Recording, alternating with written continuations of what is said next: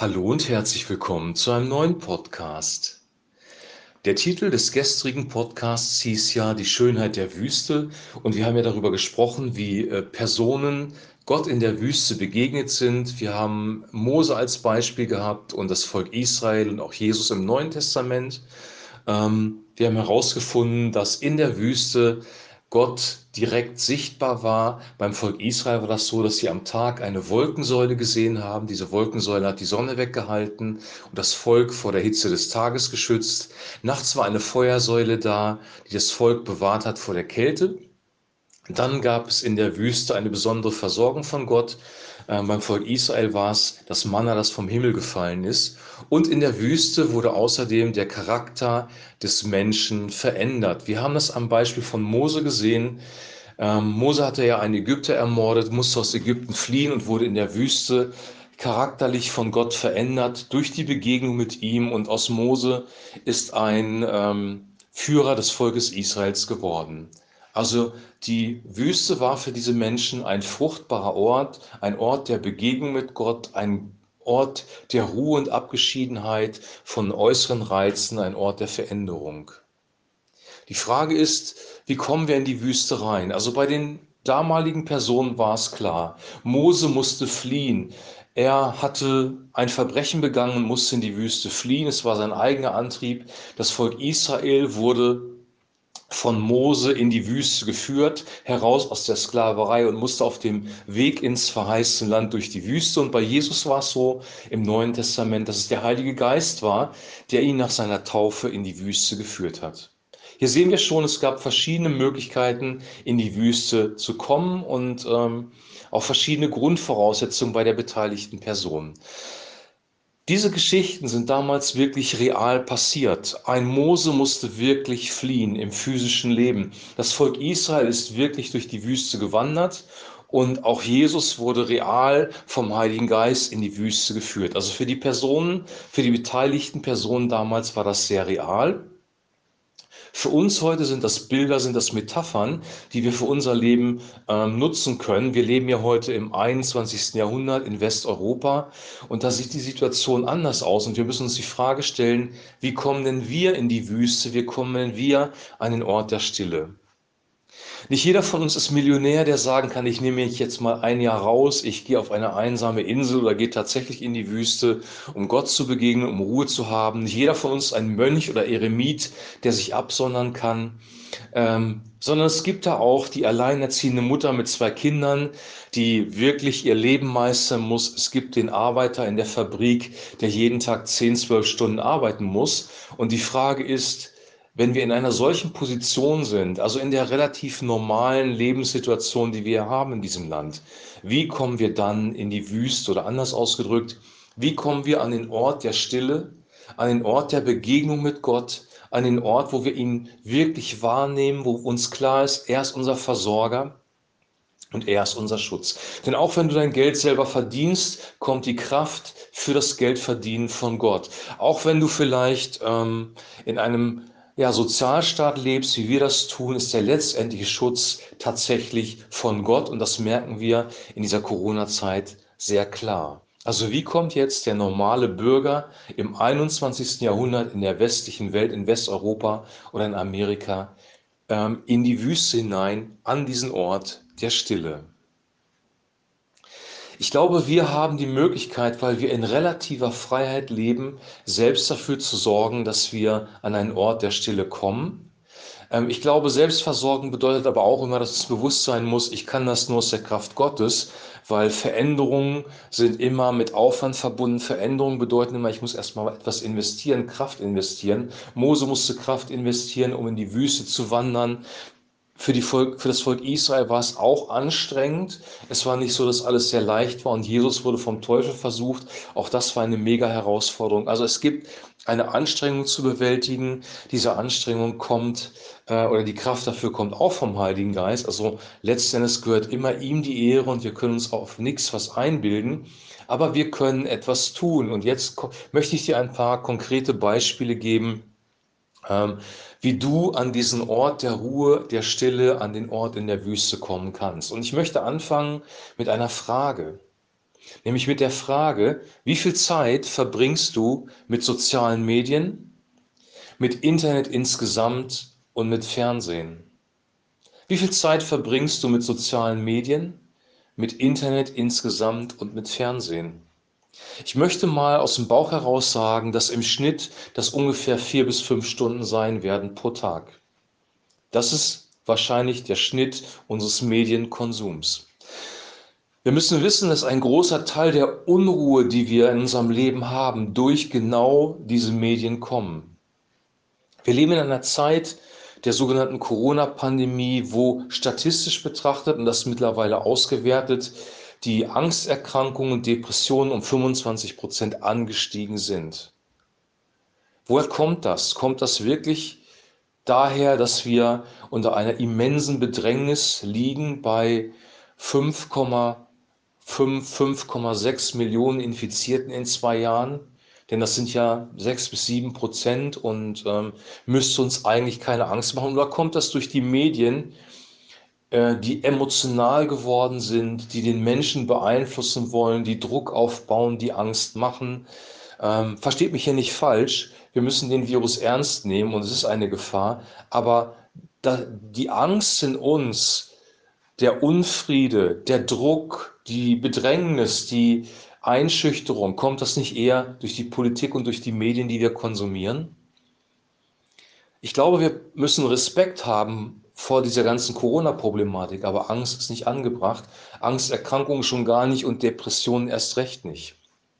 Also Medien machen was mit uns. Oder wenn du auf Instagram unterwegs bist als, als junges Mädchen vielleicht oder als Frau und dich immer vergleichst mit anderen, ähm, immer prüfen musst, sind deine Urlaubsbilder genauso gut wie die ähm, der anderen Person, dann macht das was mit dir. Oder wenn du mit Twitter auf Twitter ähm, krasse Gespräche führst, Auseinandersetzungen, wo es wirklich auch emotional übergriffig wird, dann macht das was mit dir. Es macht was mit unserer Seele, es macht was mit unserem Herzen, mit unserem inneren Menschen. Wir kommen aus der Stille, aus der Ruhe raus. Es ist nicht mehr Wüste, sondern es ist hektisches Stadtleben. Ich möchte mal diese Metapher gebrauchen. Auf der einen Seite ist der Ort der Ruhe und des Friedens und auf der anderen Seite ähm, ist der Ort der Hektik und des Stresses. Und das möchte ich mal, äh, wenn man der Wüste etwas gegenüberstellen kann, das Stadtleben nennen. Und wir befinden uns immer noch im Stadtleben. Wir haben noch nicht die Chance ergriffen, in die Wüste zu gehen, an den Ort der Stille zu gehen. Der österreichische Psychiater ähm, Raphael Bonelli hat das auch realisiert, dass Menschen psychisch krank werden durch die Krise, in der wir stecken. Und er hat sehr gute Erfahrungen damit gemacht. So beschreibt er es in einem Video. Ähm, wenn Menschen darauf verzichten oder angeleitet werden, darauf zu verzichten, soziale Medien und überhaupt ähm, Digitales zu konsumieren. Oder anders ausgedrückt, das Digitale ist die Stadt, das analoge Leben kann für dich die Wüste sein. Und wie sieht das jetzt praktisch aus? Wie kann ich das in meinen Alltag integrieren, wenn ich halt arbeiten muss, wenn ich halt, ähm, wenn ich halt die alleinerziehende Mutter bin, die zwei kleine Kinder zu versorgen hat, die auch mit den Nöten des Tages zu kämpfen hat? Wie, wie kann ich das in mein Leben integrieren, ganz praktisch? Ich habe von vier bis fünf Stunden gesprochen, die wir soziale Medien, ähm, Internet im Allgemeinen und Fernsehen konsumieren. Das kann bei dir Twitter sein, es kann Instagram sein, es kann WhatsApp sein oder du läufst auf Telegram heiß, weil sich da auch die, ähm, die Emotionen hocharbeiten oder du bist noch bei Facebook unterwegs, was ja heute nicht mehr so in ist, aber möglich ist das auch noch. Oder du haust dir abends deine Serien rein, wie ich das unter anderem tue. Ja. Ähm, wie komme ich da, was ist jetzt der Weg? Wenn ich wirklich vier bis fünf Stunden äh, Medien konsumiere, und das ist konservativ geschätzt, bei manchen ist das sicherlich viel mehr, wenn man es aufaddiert, und das auf eine Stunde reduziere, denn eine Stunde reicht eigentlich aus, um äh, Nachrichten zu konsumieren, die wirklich notwendig sind und um vielleicht noch eine Serie zu gucken. Wenn ich das reduziere auf diese eine Stunde, dann habe ich vier Stunden gewonnen drei bis vier Stunden gewonnen. Mach dir das mal klar. Du kannst drei bis vier Stunden Lebens äh, gewinnen, indem du einfach nur auf soziale Medien, auf Internet und auf Fernsehen verzichtest. Und diese drei bis vier Stunden, die können wir nutzen für die Zeit in der Stille, die Zeit in der Wüste. Und das kann bei jedem anders aussehen, weil jeder einen anderen Tagesplan hat. Der eine ist Schichtarbeiter, der fährt mittags zur Schicht und kommt erst nachts wieder. Für den wird es, werden es die Morgenstunden sein. Der nächste die Mutter muss sich morgens ganz früh um die Kinder kümmern, sie vielleicht in den Kindergarten oder in die Schule bringen. Die hat ihre Zeit dann etwas später in der Mittagszeit wo noch, oder Vormittagszeit, wo noch niemand zu Hause ist. Der dritte hat seine Zeit abends. Also diese Zeit, die ist individuell planbar. Du kannst sie nutzen, wann du willst. Und wie nutzen wir jetzt diese Zeit? Und ich möchte dir ein paar Empfehlungen geben. Eine Empfehlung ist, und das ist gut in der Corona-Zeit, und es ist gut für deinen Körper, für deine Gesundheit, Spaziergänge in der Natur zu machen, wenn es möglich ist. Komm raus aus deiner Wohnung, komm raus aus deinem Haus, komm raus aus deiner Begrenzung und suche die Weite in der Natur, weil der Apostel Paulus sagt im Römerbrief, dass wir in der Natur Gott erkennen können. Und das ist auch heute noch möglich. Wir können dem Geschaffenen, den Schöpfer, die Schönheit des Schöpfers, die Herrlichkeit Gottes erkennen und die Herrlichkeit berührt unser Herz und unsere Seele und bringt uns zur Ruhe. Jeder weiß, dass wenn er an einem Strand war, an der Nordsee oder in einem Wald, dass ihn das zur Ruhe bringt. Das ist die Variante Nummer eins. Die Variante Nummer zwei ist, ähm, sich wirklich zu Hause einen Ort zu schaffen, das habe ich jetzt auch gerade getan, wo überhaupt keine digitalen Medien zugelassen sind. Das kann ein Raum sein, wenn du ihn zur Verfügung hast. Das kann irgendwo eine Ecke sein, im Schlafzimmer, im Wohnzimmer, wo auch immer, in deinem Abstellraum, der Raum des Gebets, das stille Kämmerchen, war übrigens äh, ein Abstellraum im Neuen Testament, ein sehr unwirtlicher Ort eigentlich, aber das war der einzige Ort, der abschließbar war. Such dir einen Ort, an den du dich zurückziehen kannst. Und dann möchte ich etwas empfehlen. Nimm keine digitalen Medien mit. Und jetzt kommt der Einwand, aber ich habe doch meine Bibel, ja, oder ich habe doch meine christliche Literatur auf meinem Smartphone, auf meinem Tablet oder auf meinem Net Notebook drauf. Ich möchte dir dringend raten, tu das nicht. Greif auf die gute alte Papierbibel zurück. Und ich möchte dir auch wirklich empfehlen, nimm wirklich das Wort Gottes, die Bibel und nicht christliche Literatur, weil du dann auch wieder prüfen musst, was das Gute, das Wohlgefällige und das Vollkommene ist. Nimm das Wort Gottes pur und in der Krise ist es gut, wirklich sich zu den Füßen Jesu niederzusetzen und seine Worte zu hören. Lies das, was Jesus dir zu sagen hat im Neuen Testament. Sonder dich ab. Wüste ist Stille, Absonderung, auf Gott zu hören, mit Gott Begegnung zu haben. Wir kennen die Geschichte mit Mose und dem brennenden Busch. Diese beiden Dinge reichen eigentlich schon aus. Sich regelmäßig Zeiten zu nehmen, ähm, sich regelmäßig Zeiten zu nehmen in der Stille mit Gott, mit einer Papierbibel und in die Natur zu gehen. Wenn du noch was Gutes für dich machen möchtest im Bereich Fasten und Gebet, ähm, eine Ernährungsumstellung ist auch nicht, nicht schlecht, wenn du dich ungesund ernährst und zu viel Süßigkeiten konsumierst, um dein Stresslevel runterzubekommen. Versuch's mal mit Gemüse oder verzichte auf Fleisch für eine Woche oder ähm, versuche auf eine andere Art und Weise dich zu entgiften. Diese digitale Abstinenz, dieses Fasten, so möchte ich es mal sagen, bewirkt eine Entgiftung unseres Lebens. Wir wissen, dass wenn wir fasten, dass wir unseren Körper entgiften. Und wenn du digital fastest, entgiftest du deine Seele, entgiftest du dein Herz. Und wir leben in einer Zeit, wo genau das notwendig ist, dass wir in diesen Entgiftungsprozess hineingehen. In dem Fasten begegnet dir Gott. Fasten bedeutet nicht, ich finde es cool, meinen Körper zu quälen und auf Nahrung zu verzichten, damit ich blöde Gefühle habe. Sondern das Ziel des Fastens ist, sich abzusondern und sich zu öffnen für das Spirituelle, für Gott. Das ist der Sinn des Fastens. Und der Sinn von digitalem Fasten geht in die gleiche Richtung, dass ich nicht irgendwie Zeit über habe, in der ich jetzt etwas anderes mache, wo ich Spaß dran habe, sondern dass ich wirklich mehr Zeit nehme für Gott, weil Gott ist selber der Friede und wenn Friede in mein Leben kommt, dann wird die Hektik und der Stress, ähm, was jetzt durch Corona gekommen ist, verschwinden. Das ist das Prinzip. Wenn du ehrlich zu dir bist, musst du doch sagen, du hast diese Zeit zur Verfügung. Jetzt lass es bei dir nicht vier oder fünf Stunden sein, sondern drei Stunden. Dann kannst du immer noch zwei Stunden davon abschneiden, ähm, die du eben nicht mehr digitales konsumierst. Die digitale Welt ist eine große Gefahr, weil sie unsere Seele in Unruhe bringt und weil wir keine rationalen, klugen, besonnenen, nüchternen Entscheidungen mehr treffen können. Wir werden getrieben, wir werden getrieben in dieser Zeit. Und die Politik und die Medien versuchen uns zu treiben. Es gibt so viele Sondersendungen wie nie zuvor, so viele Talkshows wie nie zuvor. Corona ist ein immer präsentes Thema geworden wir tun so, als ob es eigentlich kaum noch andere Probleme gibt, als ob das das wichtigste Problem im Universum zu allen Zeiten wäre. In Wirklichkeit ist das Leben aber komplexer und vielfältiger und schöner auch. Und wir können das Leben in seiner Fülle wieder entdecken, wenn wir uns nicht mehr auf eine Sache fokussieren, sondern wieder von dieser Sache abwenden, die uns eigentlich doch nur, wenn wir ehrlich sind, zerstören bringt in unserer Seele. Gott möchte, dass es deiner Seele gut geht. Wusstest du das? Er möchte, dass du äh, innerlich zur Ruhe kommst.